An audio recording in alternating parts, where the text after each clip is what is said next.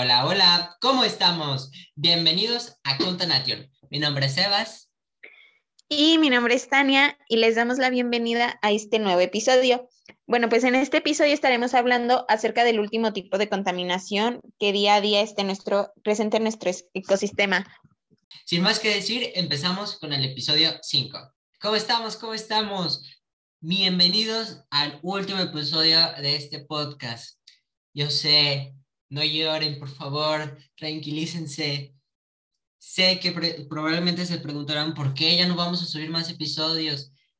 Eh, y bueno, la primera razón es que, como ya habíamos mencionado en el primer episodio, este podcast fue realizado como proyecto final de nuestra materia de computación. Y por otro lado, ya gastamos todos nuestros temas en los episodios eh, acerca de la contaminación. Cabe aclarar que la contaminación es un tema bastante amplio, pero siempre tratamos de abreviar o resumir todo de la mejor manera para que pueda quedar claro todo en un episodio de menos de 20 minutos. Pero bueno, ¿qué vimos en el episodio anterior? Y basta de, de, lágrimas y todo. Eh, en el anterior episodio vimos eh, dos tipos de contaminación que existen en el mundo, las cuales eran la contaminación lumínica y la visual. Tania ahorita nos dirá un poco eh, de lo que fue la contaminación lumínica. Bueno, pues la contaminación lumínica es la alteración de la oscuridad natural eh, en la noche y es provocada por luz innecesaria o mal aprovechada. Esta genera gran, un gran impacto en la salud de todos los seres vivos.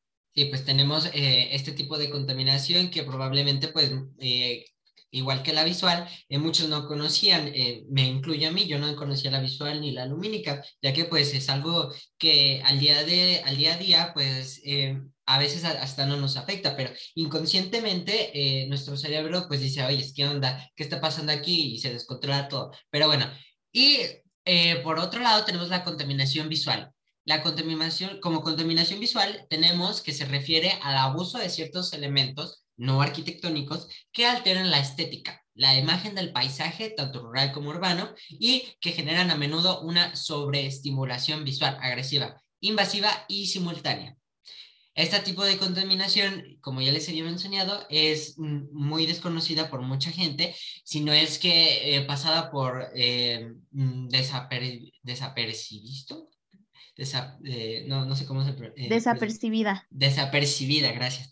Desapercibida por eh, el ser humano y pues obviamente trae ciertos efectos negativos a el ser humano y no nada más a nosotros como seres humanos, sino a todos los seres vivos que habitan este planeta. Y bueno, el día de hoy hablaremos del último tipo de contaminación, el cual es la contaminación térmica. Tania, ¿sabías la existencia de esta contaminación? Eh, pues llegué a escucharla, pero realmente así que sepa a fondo qué es la contaminación térmica, no mucho. Y literalmente lo que acabas de decir es como yo dije, ¿a poco existía la contaminación térmica? Y es que en este podcast me he enterado de más cosas que en mi vida diaria. Y bueno, tenemos que cuando hablamos de contaminación térmica nos referimos a la alteración artificial de la temperatura del medio ambiente de manera tal que resulta perjudicial o indeseable para el balance físico-químico de la naturaleza. Generalmente este tipo de contaminación es producida por diversas actividades industriales, tanto de manera directa como indirecta. Así como existe un balance químico en la naturaleza, también hay uno físico, que involucra factores ambientales como la temperatura. Por ejemplo, el calor facilita determinadas reacciones químicas, sirviendo de catalizador y por ende un incremento brusco y considerable de temperatura, o un descenso de igual manera. Puede modificar la composición de la materia inesperadamente, trayendo consigo consecuencias drásticas para la vida como la conocemos. De hecho, el calentamiento global y sus nefastas consecuencias a escala planetaria es un perfecto ejemplo de contaminación térmica. Y bueno, este tipo de contaminación, ya les había dicho que e, es bastante desconocida, pero eh, no tanto, ya que pues obviamente el calentamiento global es algo que a día de hoy se está viendo mucho y tenemos a grandes personajes como Gruta Thunderberg, eh, Gruta, Greta Thunderberg, que eh, ha sido una persona que ha promovido varias soluciones y que ha mm, hecho varias críticas eh, acerca de pues, el mal gobierno que se está teniendo respecto a eh, esta problemática eh, ambiental que tenemos, que es la contaminación térmica y el calentamiento global. Y bueno, ¿cuáles son las causas de la contaminación térmica? Estas eh, causas radican en la actividad industrial específicamente y en su gran mayoría, aunque determinados fenómenos naturales como la actividad volcánica también puede contribuir de manera natural con la alteración radical y violenta de la temperatura de un ecosistema. Pero estos eventos son más bien raros y esporádicos. O sea, que tenemos que la actividad volcánica, los terremotos, que aunque no crean, sí afectan nuestra temperatura, el derretimiento de los polos, todos estos tipos de, desastres naturales eh, mm, perjudican a lo que viene siendo pues eh, varios aspectos que mm, nos ayudan a vivir en este planeta. Y también tenemos pues, todas estas eh, industrias que tienen un mal manejo de ciertos químicos o de ciertos eh, procesos eh, para producir su, su pues los productos que, que venda cada industria o si es que solo produce, no sé, petróleo o algo así, son estos, estos tipos de gases o estos tipos de contaminaciones que los generan mm, pues estas industrias. Y bueno, ¿Cuáles son algunas de las soluciones que tenemos respecto a, esta contaminación? Bueno, tenemos por primera que eh, presionemos a las instituciones y a nuestros gobiernos. Los organismos públicos son los que deben de tomar medidas para que veamos resultados. En definitiva, que se tome el medio ambiente como lo que es, uno de los temas más importantes en la agenda de cualquier político. Sí, y sí, se lo recalco miles y miles de veces, estos tipos de contaminación, incluyendo la térmica, son muy importantes y al fin y al cabo nos van a hacer o nos van a terminar haciendo un tipo de daño. Tal vez nosotros no nos toque vivirlas eh, muy, muy fuertes, pero a los futuros mexicanos, a los futuros eh, personas que vivan en este mundo, tal vez sí les pueda llegar a afectar mucho su calidad de vida. Como segunda tenemos la reducción del consumo en los hogares. Piensa en los millones de personas que somos en todo el planeta.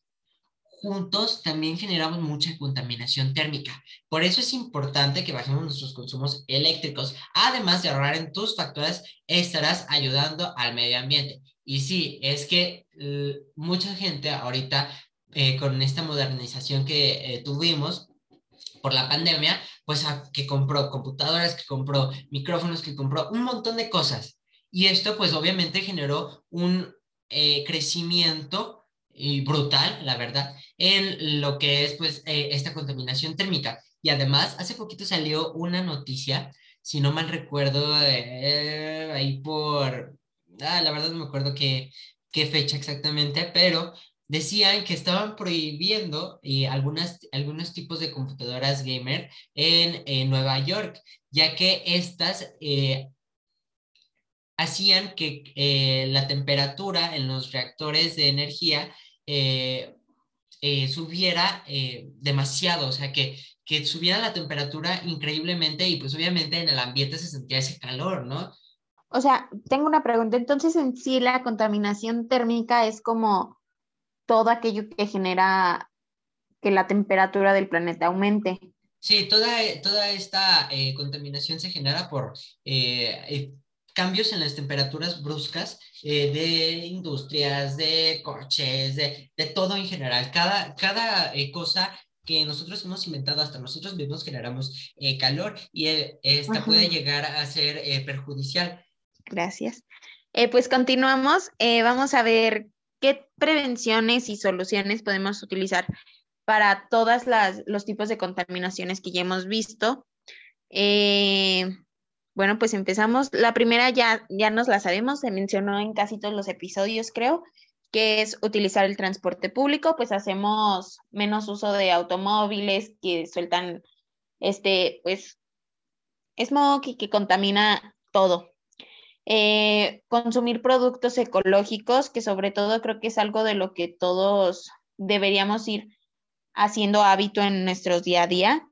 Eh, tener presentes siempre las tres R's, reutilizar, reciclar y... ¿Cuál era la tercera? Reutilizar, reciclar y reutilizar, reciclar y reducir, ¿no? Reducir. También ocupamos reducir el consumo de plásticos. Esto lo podemos hacer, por ejemplo, cuando vamos al súper, no sé si se han fijado que ya no dan bolsas de plástico. Entonces, muchos lo que hacen es llevarse ya sus bolsas de tela y pues así ya no utilizan todas las bolsas de plástico que antes se utilizaban. Eh, cambiar el cartón por vidrio, digo, cambiar plásticos por cartón y vidrio y pues elegir energías renovables como paneles solares, calentadores solares, etcétera. De hecho, no sé si te has fijado tú, Sebastián, que ya en muchos estacionamientos o lugares públicos ponen el alumbrado eh, con paneles solares, o sea, se cargan con la luz solar. Sí, y no solamente en, en las gasolineras, en estas, en, en, realidad en todas las carreteras, el gobierno mexicano, y gracias que por, por, lo menos hace algo bien, este, ha implementado estas nuevas tecnologías en calles, en carreteras, en un montón de lados, hasta las propias eh, familias, las propias personas que viven en este, en este país han optado eh, para cambiar eh, el tipo de energía, en lugar de ser energía que, que, pasa por abajo de las casas, que sea eh, mm, la que ponemos, ajá, la solar, que ponemos paneles solares, paneles solares, paneles solares que se ponen en los tejados y que pues aparte de que alimentan muy bien todas las necesidades que un ser humano necesita al día a día, son bastante ecológicas y econfriendly en general. Sí, y a la larga también es una gran inversión este que pues no te sale tan caro, o sea, literalmente es una inversión. Después vas a lo mejor a dejar de utilizar, eh, de, pagar el mantenimiento, nada más se va a pagar el mantenimiento de esos paneles solares o calentadores solares. Eh, pues otra de las soluciones es disminuir el, el consumo de agua, eh, esto lo podemos hacer, bañarse en cinco minutos o mientras te estás enjabonando, cerrar las llaves del agua, eh, utilizar lo menos posible de agua. Eh, para lavar los trastes sería como primero enjabonarlos todos y después enjuagar todos para que se utilice lo menos posible.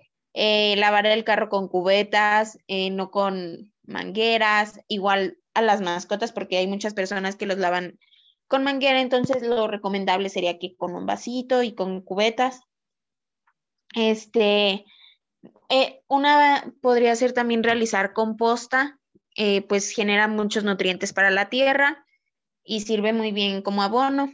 Eh, escuchar música a nivel bajo, porque no sé si a ustedes les pasa, pero por ejemplo aquí en mi colonia pasan los carros con música que hasta hacen que retumben los vidrios entonces, pues esa es la contaminación ay, acústica, bueno, del oído.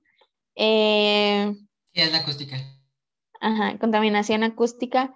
Eh, utilizar lo menos posible el claxon, porque también es una gran contaminación eso. Evitar usar aerosoles para eh, pues que la atmósfera no se vea dañada. Mejorar los procesos de depuración del agua, utilizar coches eléctricos. Muchos de estos no son pues baratos, por así decirlo, pero es una buena solución para, para el medio ambiente y fomentar la reforestación. Bueno, pues ya para finalizar, debemos recordar que es muy importante conocer la importancia del cuidado ambiental y todas las consecuencias que nos está mostrando día a día todos nosotros tenemos la responsabilidad de mantenerlo con bien, pues de eso dependerá nuestro futuro y el futuro de las generaciones que siguen. Y pues recuerda seguir corriendo la voz para que más gente tome conciencia sobre este tema. La verdad es que estoy muy triste porque eh, estamos por terminar este episodio y pues sí, lo que quisiera decirles a todos ustedes que nos están escuchando es que en verdad también un, un, momento para eh, pensar esto y pensar una solución en general para poder empezar con un cambio en nuestra sociedad, ya que pues el calentamiento global al fin y al cabo nos va a hacer un, daño tremendo. Eh, hasta puede que eh, sea un factor que eh, haga que nuestra humanidad, nuestro planeta en sí desaparezca. Entonces, nuestra Tierra se nos fue entregada como medio para vivir y hay que ser respetuosos con la Tierra como, como la Tierra va a ser respetuosa con nosotros. Entonces suena un poco raro, pero pues, si lo piensan tiene razón. Pero eh, más que nada que piensen una solución, que recapaciten pues todas las cosas que hacen en su día a día y que pueden llegar a contaminar eh, al medio ambiente y pues fomenten eh, el ser una persona eco-friendly y pues que nuestro planeta pueda durar más años y si no es que pues toda la vida. Y bueno, con esto damos por concluido nuestro último episodio de este bello podcast, donde hablamos acerca de la contaminación térmica, además de otras contaminaciones, además de dar algunos consejos para contrarrestar esta. Ah, también profundizar un poco más en este tema tan controversial que es la contaminación. Esperemos que les haya gustado mucho estos cinco episodios. Sabemos que no fueron muchos, pero esperemos que puedan sacar un poco de provecho este, a esta información que les estuvimos compartiendo. Eh, compartan todos estos episodios con sus amigos para que juntos sigamos generando un mundo más eco-friendly. Y recuerden que nos pueden seguir en nuestras redes sociales como arroba guion bajo sebas, sebas y a y a mí como Corea Tania en Instagram. Sin más que decir, nos despedimos. bye. bye.